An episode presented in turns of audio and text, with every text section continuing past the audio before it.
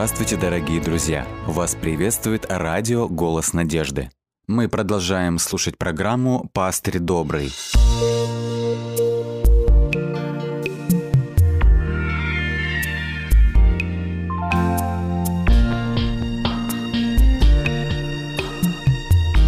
Программа «Пастырь добрый». Мы вновь приветствуем наших радиослушателей в рубрике «Пастырь добрый». Вместе с вами служитель церкви, руководитель заочной библейской школы радиотелецентра «Голос надежды» Валерий Павлович Гулита. В прошлой программе мы рассмотрели основные разделы книги Откровения, книги, которая указывает на уникальность служения Иисуса Христа в небесном святилище. Сегодня мы продолжим исследование этого уникального откровения Бога. Книга Откровения – это единственная книга, в которой Иисус Христос, наш Господь, являет себя, открывает свое служение непосредственно с небес, непосредственно с небесного святилища. Прошлый раз мы увидели движение Иисуса Христа в небесном святилище от семисвечника через жертвенник курения в святое святых ковчегу со скрижалями. Мы подметили, что каждый этап этого движения связан с ежегодными ветхозаветными праздниками. Сегодня я хочу представить общий план книги Откровения. Это поможет нам немного лучше понять смысл всей книги, а также каждой ее части – План книги Откровения можно сравнить с устройством миноры или же семисвечника. То есть в данной структуре параллельные разделы соответствуют друг другу. Итак, в первых главах, это главы с первой по третью, представлены семь церквей, и здесь показана церковь, которая находится на земле. На земле церковь – это гонимая церковь, это страдающая и борющаяся церковь. В последних главах это последняя часть книги Откровения, 21 и 22 главы, это параллельная часть первого раздела. Церковь здесь уже показана в белой одежде пред престолом Бога. Это уже победившая, это уже торжествующая церковь. Здесь показан триумф церкви. То есть здесь Христос как бы дает обетование, что несмотря на трудный, несмотря на тернистый путь церкви, церковь все же ждет в конце концов славное будущее. Второй раздел, или же можно сказать раздел Б, это главы с 4 по 8, здесь показано, как Христос начинает духовную брань. В четвертой главе представлена сцена помазания Христа как царя царей, то есть Христос в этой главе, или же описано в этой главе, как Христос получает власть управлять ходом мировой истории, а также вести брань силами тьмы. В параллельной части, это можно сказать пункт Б1, это главы с 17 по 20, здесь снова показан Христос как царь царей, но он уже на белом коне. Здесь уже Христос завершает свою брань. Здесь сказано, что он совершает суды. Следующий раздел, раздел С, с 8 по 11 главы, звучит звук труб. Этот звук призывает жителей земли к покаянию. В параллельной части, это 15 и 16 главы, здесь речь идет о том, что время испытательного срока уже закончилось, изливаются суды, и эти суды являются следствием отвержения благой вести. И вот обратите внимание, в центре книги Откровения, это главы с 12 по 14, мы видим образ истинной церкви Бога в 12 главе показана верная жена или же чистая дева. Здесь же в 12 главе показан также красный дракон. Сказано, что он хотел пожать младенца, а потом пошел в брань с прочими от семени жены. В данной структуре главная часть, главная идея, главная мысль всегда в центре. То есть мы видим, что здесь, в книге Откровения, в центре книги Откровения, помещена главная богословская мысль. Это великая борьба – между Христом и сатаной за право обладать сердцем верной жены и жителей земли. Мы находим также, что у дьявола есть своя весть, свои средства обольщения, это лжеучение, гонение, искушение. У Бога есть своя весть, это трехангельская весть, которая представлена в 14 главе. Итак, что мы видим? Мы видим, что книга Откровения построена по принципу параллелизма. Параллельные разделы взаимосвязаны друг с другом, а в центре этих параллельных разделов находится главная центральная мысль. В центре книги Откровения помещен, как мы увидели, образ истинной церкви Иисуса Христа. То есть все внимание, фокус книги Откровения как бы сосредоточен на церкви Иисуса Христа – в книге Откровения Иисус Христос являет волнующую историю о зарождении, остановлении, испытаниях и полном триумфе своей церкви. Четвертый президент Соединенных Штатов Америки Джеймс Мэдисон как-то сказал, мы имели возможность пристально рассматривать юридические институты христианства в течение 15 веков и каковы их плоды, возникает вопрос, почему в результате смешения с иудейскими и христианскими откровениями возникла самая кровавая из когда-либо существовавших религий. Известный русский писатель Лев Николаевич Толстой также писал некоторые отклики о христианах. Послушайте, что он в свою очередь говорил. Чем больше чем подробнее христиане излагали, говорит Лев Николаевич, мне свои вероучения, меня оттолкнуло то, что жизнь этих людей была та же, как и моя, с той только разницей, что она не соответствовала тем самым началам, которые они изглагали в своем вероучении. Они, эти верующие, так же, как я, верующие нашего круга, точно так же, как и я, жили в избытке, старались увеличить или сохранить его, боялись лишений, страданий смерти, и так же, как и я, и все мы, неверующие, жили – удовлетворяя похотям, жили так же дурно, так же худо, как и неверующие. И далее делает заключение Лев Николаевич Толстой. Он говорит, никакие рассуждения не могли убедить меня в истинности их веры, только действия такие, которые бы показали, что у них есть смысл жизни такой, при котором страшные мне нищета, болезнь, смерть не страшны им – только это могло бы убедить меня. А таких действий я не видел между этими разнообразными верующими нашего круга. Какая репутация сложилась у христианской церкви за всю ее историю в глазах многих людей? Мы видим, что христианская церковь, к сожалению, большому стала для многих камнем преткновения. Люди не могут понять, они говорят, почему эти люди веруют в одного Бога, читают одну и ту же Библию, но при этом почему столько вер? Почему в христианской церкви проповедуют о морали, о нравственности, о любви, а на деле говорят они – Посмотрите, какие плоды за всю ее историю. Еще Иоанн Златоуст однажды писал, Язычники говорят о христианах. Мы давно уже осудили свои нравы и восхищаемся вашим христианским учением.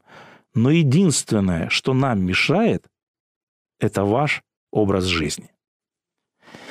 Давайте посмотрим, как представлен образ церкви в книге Откровения. 12 глава. Здесь Иоанн получает очередное новое видение, и что он видит? Апостол говорит, и явилось на небе великое знамение. Жена, облеченная в солнце, под ногами ее луна и на главе ее венец из двенадцати звезд.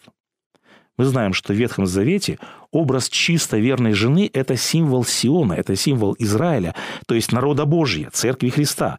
Здесь же в 12 главе, в 17 стихе объясняется э, или же дается характеристика – верная жена, истинная церковь Бога – это те, как здесь сказано, кто сохранили заповеди Божьи и имеют свидетельство Иисуса Христа. В книге Откровения верный народ Божий представлен в символической цифре 144 тысячи. О них сказано – 14 главе, в 4 стихе, что они одеты в белые одежды. Далее сказано, что они не осквернились, они непорочны, на их челах стоит печать, на их челах начертано имя Бога.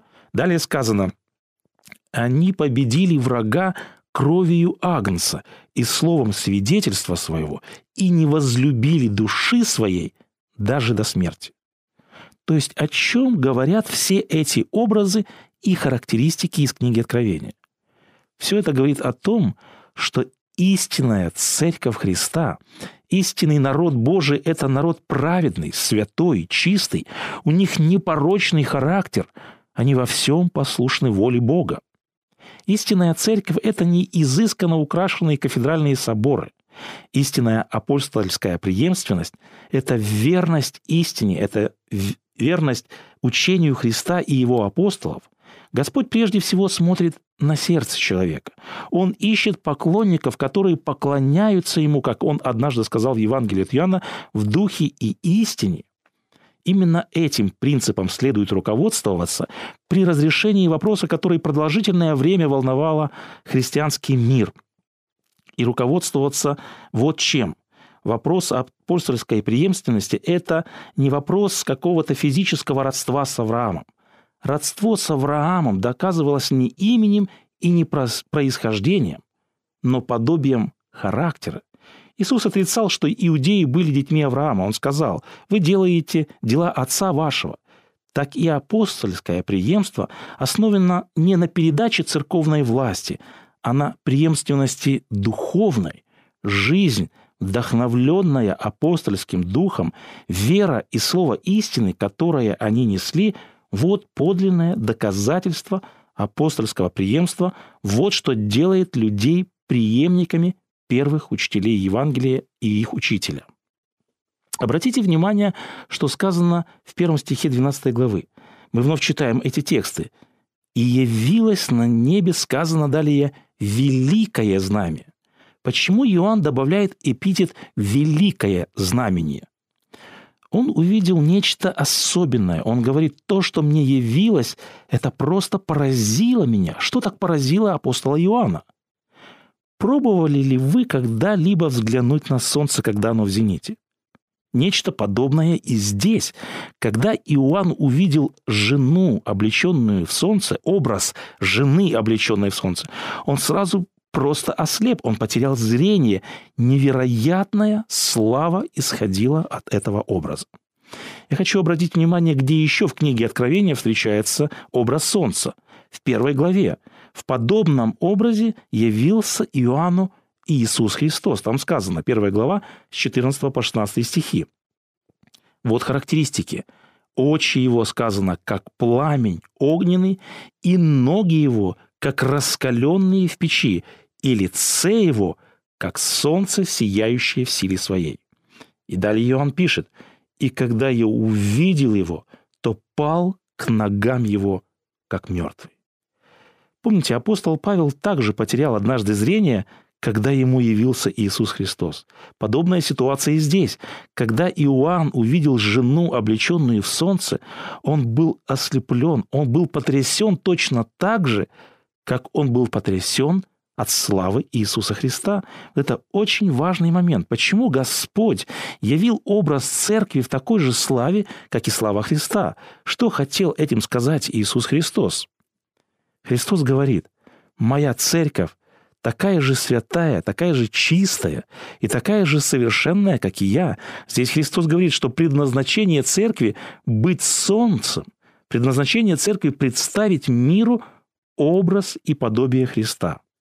В первой главе «Истинный свет миру» в первой главе книги Откровения Истинный светильник, солнце, освещающее этот мир, это Христос, как мы читали выше. А потом показано, что этим светильником, этим солнцем, этим светом миру является церковь. Мы помним, Христос говорил о себе «Я свет миру». «Я светильник мира». А в Нагорной проповеди Христос говорит своим ученикам «Вы свет мира». Вот это и есть главное предназначение, главная роль, священная обязанность Церкви Христа – быть ослепительным светом, быть солнцем, быть свидетелями Бога этому миру, представить миру характер Христа и его весть. Подобно тому, как луна отражает свет солнца, так и церковь отражает свет Иисуса Христа. После Вознесения Христос остался в этом мире в лице его последователей. Христос говорит, «Вы единственный свет в этом темном мире». Мы вначале говорили а не совсем приглядном имидже церкви, который сложился в течение долгих веков существования церкви. Люди судят порой о Боге, о Христе по тому, какой они видят церковь. В результате они говорят, я уже ни во что не верю, окромя себя. Есть над чем задуматься. Если церковь не выполняет свою роль, она утрачивает, по сути, причину своего существования. Однако образ церкви в книге Откровения показывает, что у Бога все же есть церковь, у Христа есть особый народ, от которого исходит такая же слава, такое же сияние, такая же чистота, такая же святость и истина, как от Него, Господа Иисуса Христа. Помимо Христа и Его церкви, книга Откровения открывает еще одно главное действующее лицо. Откровение 12 глава, 3 стих – Здесь сказано, «И другое знамение явилось на небе. Вот большой красный дракон с семью головами и десятью рогами. И рассверепел дракон на жену, и пошел, чтобы вступить в брань с прочими от семени ее, сохраняющими заповеди Божьи и имеющими свидетельство Иисуса Христа. Мы видим главные действующие лица книги Откровения и земной истории – это агнец закланный, это жена, облеченная в солнце, и, как мы прочитали выше, это красный дракон. Одна из центральных тем книги Откровения – это великая борьба между Христом и сатаной. На стороне Христа его церковь, а на стороне врага – антихрист, ложная церковь, вся система Вавилона, как сказано в книге Откровения. Мы уже говорили, что через всю книгу Откровения проходит лейтмотив, показано служение Христа в небесном святилище. В первой главе показано служение Христа у небесного светильника, потом в восьмой главе мы видим Христа возле жертвенника курения, это ходатайственное служение Христа. Затем в 11 главе показан ковчег Завета, где Христос совершает уже служение во святом святых. Возникает вопрос, кому служит Христос? Как мы видели из литературной структуры, центр, ядро, сердцевина всей книги Откровения – это 12 глава. То есть весь взор, весь фокус, все внимание книги Откровения сосредоточено на церкви Христа, на служении Христа для Его церкви и ради Его церкви на протяжении всей христианской эры вплоть до Его возвращения. Как мы упомянули выше, враг будет противостоять все силы ада будут брошены для противостояния. Вызовов, проблем у церкви будет великое множество. Враг будет действовать извне, через преследование и гонение. Он будет также преследовать или же действовать изнутри, через лжеучение, через заблуждение. Поэтому Христос книге Откровения являет себя как тот, кто ходит, как здесь сказано в книге Откровения, посреди светильников, чтобы восполнять все нужды церкви. Образ Христа, ходящего посреди светильников, это весть о том, что Христос со своей церковью до скончания века. Церковь может казаться, что пала, но она никогда не падет. Какие бы трудности ни выпадали, Христос всегда посреди церкви и всегда будет восполнять ее нужды. Христос сказал, «Я создал церковь, и врата ада не одолеют ее». Каким образом Христос создал свою церковь? Ценой своей крови. Он привлек к себе ее, своей любовью на кресте он вызвал ответную любовь. Поэтому через всю книгу показано служение царя царей, первосвященника, небесного жениха, служение небесного жениха, своей церкви, своей единственной возлюбленной Господа, ради которой – он отдал свою жизнь. Надо сказать, что книга Откровения не только показывает, какой должна быть церковь. Книга Откровения не только поднимает вот этот уровень, духовную планку, какой Христос ожидает увидеть свой народ. Христос не только ставит недосягаемый идеал, но и говорит, как его достичь. Мы читаем в книге Откровения, каким образом церковь может стать подобной Христу. 12 глава, 11 стих, здесь сказано они победили врага и грех кровью Агнца. Когда мы говорим о славе Христа, слава Христа сияет не только на небе. Прежде всего, слава Христа открывается на Голговском кресте. И когда человек увидит эту славу, он понимает, что произошло там. Тогда ради вот такой любви верующий может преодолеть любое искушение, любой грех и любое испытание. Сказано, они победили кровью Агнца. Итак, уже в первом видении, в первой главе, Иоанн видит Христа, который ходит посреди семи светильников. И здесь же сам Христос объясняет, семь светильников – суть семь церквей. Как мы знаем, в земном святилище каждое утро и каждый вечер священник подливал в святилище масло в светильниках. Светильник должен был гореть непрестанно. И вот здесь Иоанн видит исполнение этого образа небесный первосвященник непрестанно присутствует среди церкви, Христос непрестанно служит своей церкви, чтобы восполнять различные ее духовные нужды. И далее, во второй и в третьей главах, мы видим, что сам Христос с неба, с небесного святилища обращается к этим семи церквам с посланием. Зная, в какой опасности находится церковь, Христос обращается к церкви с особым наставлением. Посмотрите, с каких слов начинается книга Откровения. Откровение Иисуса Христа. Но откровение кому? В пятом стихе этой же первой главы сказано, что это откровение, это весть от Иисуса семи церквам. В 22 главе сказано – я, Иисус, послал ангела моего засвидетельствовать вам сие в церквах. Речь идет, как мы видим здесь, об откровении, о послании, о вести Христа его церкви, семи церквям, как здесь сказано. В этом и заключается уникальность книги Откровения.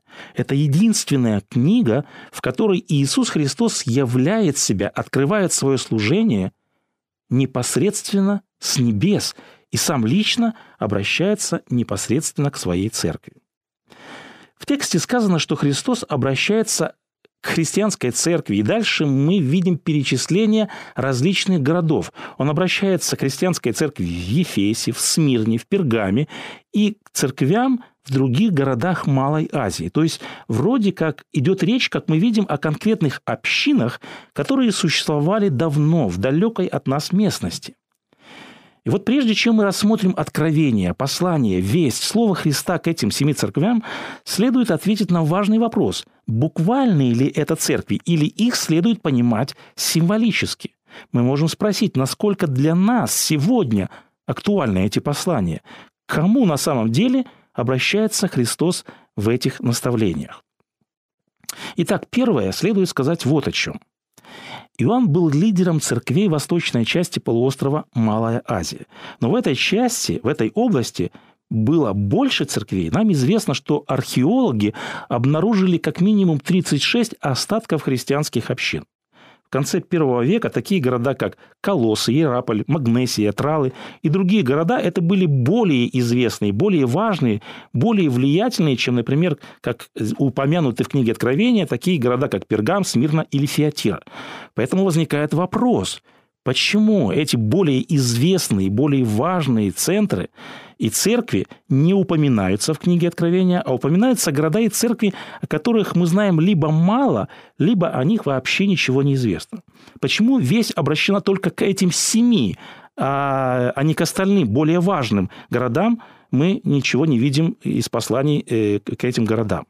Единственное объяснение – именно эти семь церквей содержали такие характеристики, которые были присущи церкви в каждом отдельном периоде истории, от дней апостолов до возвращения Иисуса Христа во второй раз. То есть Христос использует вот эти семь реальных общин Малой Асии как прототип, как прообраз церквей, которые будут иметь место в различные периоды истории от времен Иоанна до возвращения Христа. Это первый аргумент почему мы можем рассматривать семь церквей как нечто символическое, как послание всей христианской церкви во всей эпохе христианской истории. Еще один аргумент, почему выбрано только семь церквей. Цифра 7 – это цифра символическая, она означает полноту, совершенство. Эта цифра очень часто используется, как мы знаем, в книге Откровения. мы знаем, что во всей книге Откровения все образы символические. Следовательно, вторая и третья главы также не могут быть исключением.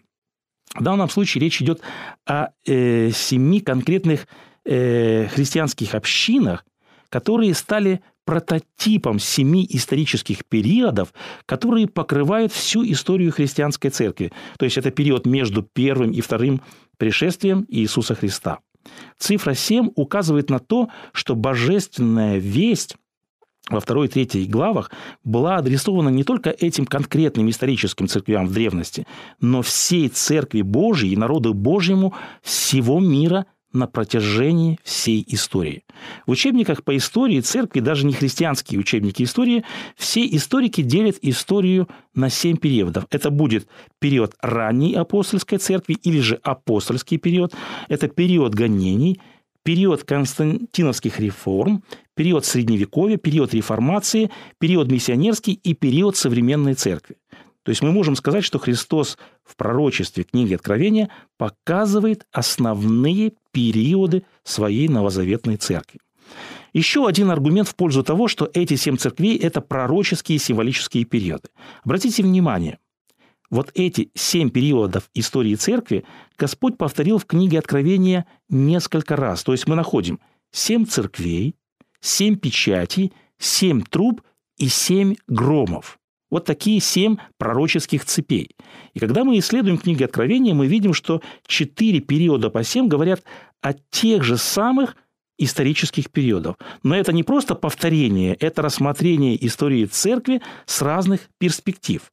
То есть пророческий период семи церквей – это оценка духовного состояния церкви на протяжении всей истории. Семь печатей – речь идет о том, как церковь влияет на общество, что происходит в обществе в результате влияния церкви. Это оценка миссионерской деятельности церкви. Семь труб – это пророчество о том, как церковь подвергается судам Бога и влиянию общества. И семь гробов, сказано, и он слышал их, он хотел записать, но Господь сказал – не пиши, что сказали семь громов.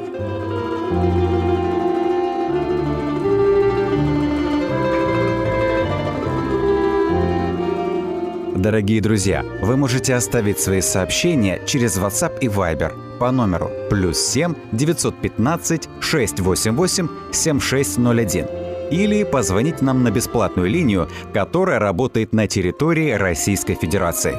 Номер 8 800 100 ровно 1844. 8 800 100 ровно 1844.